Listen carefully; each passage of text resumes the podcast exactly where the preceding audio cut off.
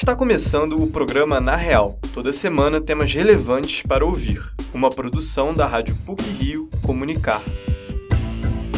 Em 1932, portanto há exatos 90 anos, as mulheres conquistaram o direito de votar. Isso ocorreu graças a um decreto criado com o primeiro Código Eleitoral Brasileiro, que possibilitou as eleitoras irem às urnas. É sobre essa importante conquista feminina a nossa primeira reportagem de hoje. Vamos falar também sobre a função de mesário nas eleições. Fique com a gente!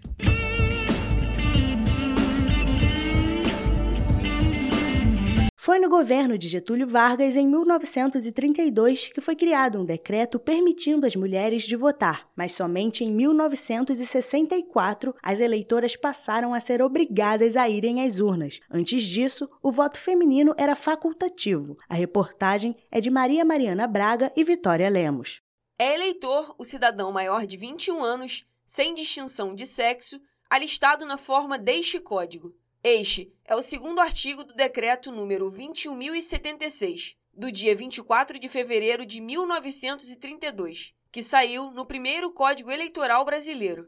Esse documento foi produzido com o objetivo de reconstitucionalizar o país e colocá-lo entre as democracias modernas liberais da época. Foi a partir deste decreto que a mulher passou a ter o direito de votar assegurado. Antes do voto feminino ser legalizado, líderes de movimentos feministas tentaram promover ações que dessem esse direito político às mulheres. O incômodo pela ausência de representatividade foi um dos fatores que motivaram a procura por essa mudança.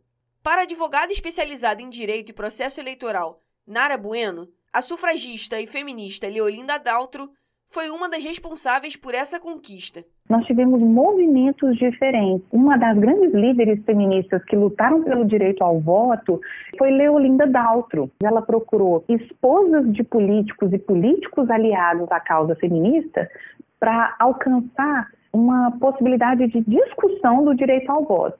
Mesmo com o decreto de 1932, que dava às mulheres o direito ao voto, foi apenas 32 anos depois que as eleitoras passaram a ser obrigadas a votar. Apesar de parecer algo impositivo, foi esse fator que proporcionou uma maior participação feminina no cenário político, como explica a professora do Departamento de Ciências Sociais da PUC Rio, Alessandra Maia. A ideia do voto facultativo no Brasil ela foi usada como uma restrição para que as mulheres pudessem votar. Porque, no caso, a mulher que poderia votar seria uma mulher que fosse emancipada, tivesse uma situação financeira boa, que ficasse viúva, enfim, ou fosse herdeira, ou se fosse funcionária pública, o que também era muito incomum. O que, que isso significava na prática? O voto da mulher ficava condicionado à autorização do seu marido ou à autorização de sua família. Na disputa eleitoral deste ano, o número de candidatas chegou a 9.300, o que representa pouco mais de 33% do total. Esse é o maior número de candidatas desde as eleições de 2014. Para a professora Alessandra Maia, apesar dos avanços, a participação feminina na política ainda é pequena e trata-se de um reflexo da história brasileira. Os empecilhos que foram dados às mulheres no Brasil de votar, ainda hoje eles podem ser sentidos quando a gente percebe que a maior parte da nossa população, 51% da população é feita de mulheres, porém nós temos uh, uma das piores representações parlamentares de mulheres no mundo. A nossa representação na Câmara de Deputadas Federais ela está no mesmo nível de países onde as mulheres tardiamente puderam votar. Isso acontece porque quando a gente olha as nossas constituições, o voto só foi plenamente garantido às mulheres depois de 1988. Mesmo com uma maior participação efetiva na política em meados da década de 60, foi apenas no século 21 que uma mulher ocupou o cargo mais importante do poder executivo. A história política brasileira ficou marcada em 2010, quando a candidata Dilma Rousseff venceu José Serra. E em 2014, a então presidente concorreu à reeleição, ganhou e ficou no cargo até 2016. Ela foi afastada de suas funções em 31 de agosto, acusada de praticar pedaladas fiscais. É importante lembrar que, além de representatividade, o direito de voto das mulheres é a demonstração direta de um país que preza pela democracia. Vitória Lemos e Maria Mariana Braga para o Na Real.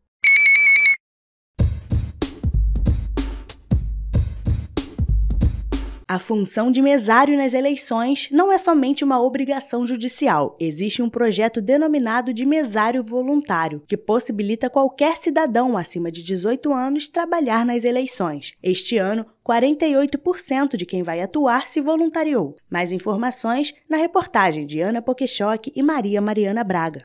Para que o direito do eleitor seja garantido durante as votações, o papel do mesário é essencial. Atualmente, existem duas formas de entrar na mesa receptora de votos. Uma pode ser por meio do projeto Mesário Voluntário, uma iniciativa dos tribunais regionais eleitorais. A outra é por seleção governamental, que são responsabilidades dos cartórios eleitorais. Todos os mesários passaram por um treinamento online feito pelo aplicativo e manual Mesário, além de uma videoaula com duração de aproximadamente 36 minutos, disponível no YouTube da Justiça Eleitoral e batizada de Treinamento Eleitoral Mesários 2022. As aulas retratam desde a chegada do mesário no local de votação até o encerramento da sessão. As aulas no aplicativo devem ser concluídas até o dia 1 de outubro e são obrigatórias. O Tribunal Superior Eleitoral divulgou que esse ano o número de mesários voluntários foi o maior em comparação a todas as eleições anteriores. 48% dos 2 milhões de mesários se candidataram, o que formula um grupo de 830 mil pessoas. A cuidadora de idosos Maura Fernandes será mesária pela terceira vez esse ano. Na primeira vez, em 1998, ela foi chamada e, nesse ano, se candidatou. Eu fiquei muito feliz quando eu vi a confirmação que eu iria trabalhar na eleição esse ano. Eu gosto de trabalhar como mesária porque eu me sinto útil para o meu país, eu me sinto fazendo parte da história e crescimento do meu país. Já a estudante de administração pública da UFRJ, Letícia Duarte, foi convocada pela primeira vez para ser mesária. A jovem afirma que não esperava ser chamada, já que a possibilidade nunca havia passado pela sua cabeça, e nem em conversas no ciclo social. Eu recebi a minha carta de convocação para ser mesária no dia 25 de agosto. A minha reação não foi uma das melhores, porque eu realmente não esperava. Mas depois eu fui absorvendo a notícia. Não, eu não tinha medo de ser chamada para ser mesária, porque não era um assunto que eu estava pensando muito sobre essa possibilidade de ser mesária eh, e as pessoas do meu círculo social não estavam comentando sobre isso, ninguém tinha sido chamada até então. Depois eu descobri que alguns amigos foram também. Cada sessão eleitoral é formada por quatro membros o presidente dos mesários, dois mesários e o secretário. Cada um deve chegar uma hora antes do horário da votação começar. Em 1960, Maria da Conceição foi chamada para ser mesária. O presidente da sessão marcou uma reunião para passar as instruções. Maria, acompanhada da irmã, conheceu Orlando da Silva Braga, convocado para ser primeiro mesário. O casal está junto há 60 anos, como conta Maria da Conceição. Em 1960, fui convocada para trabalhar nas eleições. Conheci meu marido na reunião que o presidente da sessão marcou. Um ano depois casamos, estamos juntos há 60 anos. Todos os mesários, convocados ou voluntários, têm direito a dois dias de folga para cada dia de trabalho, além de ganhar auxílio alimentação no dia da votação, no valor máximo de 45 reais, um certificado de participação de serviço prestado à Justiça Eleitoral e preferência no desempate em concursos públicos, esses que selecionam o mesário em seu edital como critério de desempate. Para alunos de direito, o tempo como mesário pode se transformar em horas de estágio. Vale ressaltar que somente eleitores acima de 18 anos em situação regular ante a Justiça Eleitoral podem ser receptores de votos nas zonas eleitorais. Maria Mariana Braga e Ana Pokeshock para o Na Real. E para encerrar o Na Real de hoje, algumas pílulas sobre o que foi ou será destaque nas mídias.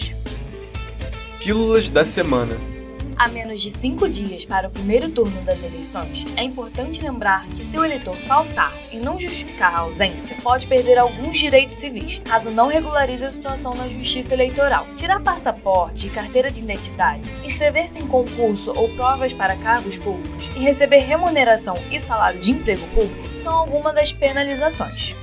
Estreou essa semana o filme Dueto, estrelado por Marieta Severo, Luísa Reis e Giancarlo Giannini. O longa começa em São Paulo, no ano de 1965, e depois de acontecimentos trágicos, a personagem principal, Cora, viaja com a avó Lúcia para o sul da Itália. A trama é falada em português e em italiano, e se passa durante um festival de música, onde Cora conhece o cantor italiano Marcello Bianchini. Dueto apresenta os dramas de uma adolescente ao atingir a vida adulta. O filme Orphan 2 A Origem, que estreou este mês, já bateu a marca de um milhão de espectadores no Brasil. O desempenho representa a melhor bilheteria do filme no mundo todo e comprova o sucesso de filmes de terror no país. Lançado em 1.100 salas, Orphan 2 é a sétima maior estreia de um filme de terror no Brasil. Além disso, reafirma a paixão do brasileiro por A Orphan, filme original lançado em 2019 que virou um queridinho do público nas redes sociais. No próximo dia 2 de outubro, os eleitores vão às urnas em todo o país para votar em presidente da República, governador, senador, deputado federal e deputado estadual. Vale lembrar que o eleitor que se recusar a entregar o aparelho celular à mesa será impedido de votar. Aliás, além do celular, é proibido pelo Tribunal Superior Eleitoral se dirigir à cabine com máquina fotográfica, filmadoras, equipamento de radiocomunicação ou qualquer instrumento que possa comprometer o sigilo do voto, ainda que desligados. Para que o eleitor possa se dirigir à cabine de votação, os aparelhos mencionados devem ser desligados e entregues à mesa receptora de votos, junto com o documento de identidade apresentado. Depois de uma longa temporada fora dos palcos, a cantora Rihanna foi anunciada como atração do show do intervalo do Super Bowl, o maior evento dos esportes americanos. A grande final da Liga Esportiva Profissional de Futebol Americano dos Estados Unidos será no dia 12 de fevereiro de 2023. O evento rende a maior audiência televisiva do país e anualmente mais de 114 milhões de americanos assistem ao show do intervalo, uma tradição com apresentação de artistas consagrados. Por hoje é só. Esse episódio foi apresentado por Giane Moraes, com pílulas de Sofia Harper e Ana Pokeshock, e edição sonora de Giane Moraes.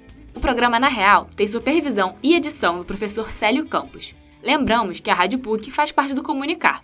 Até a próxima semana!